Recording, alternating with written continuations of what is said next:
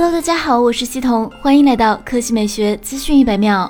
在全面屏技术的加持下，小尺寸手机的屏幕显著增大。以 iPhone 十二 mini 为例，三维和 iPhone 八近似的情况下，屏幕做到了五点四寸。然而，这样的小尺寸手机在当下显得越发弥足珍贵，可能是被 iPhone 十二 mini 鼓舞。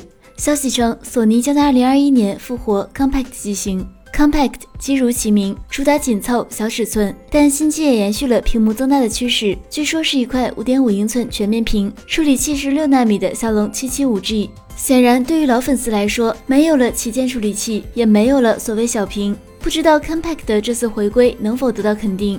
资料显示，索尼上一次推出 Compact 机型是二零一八年的 XA2 Compact。五寸屏骁龙八四五加持。二零一九年九月，索尼还推出了六点一英寸的 Xperia 五，同样主打单手可握。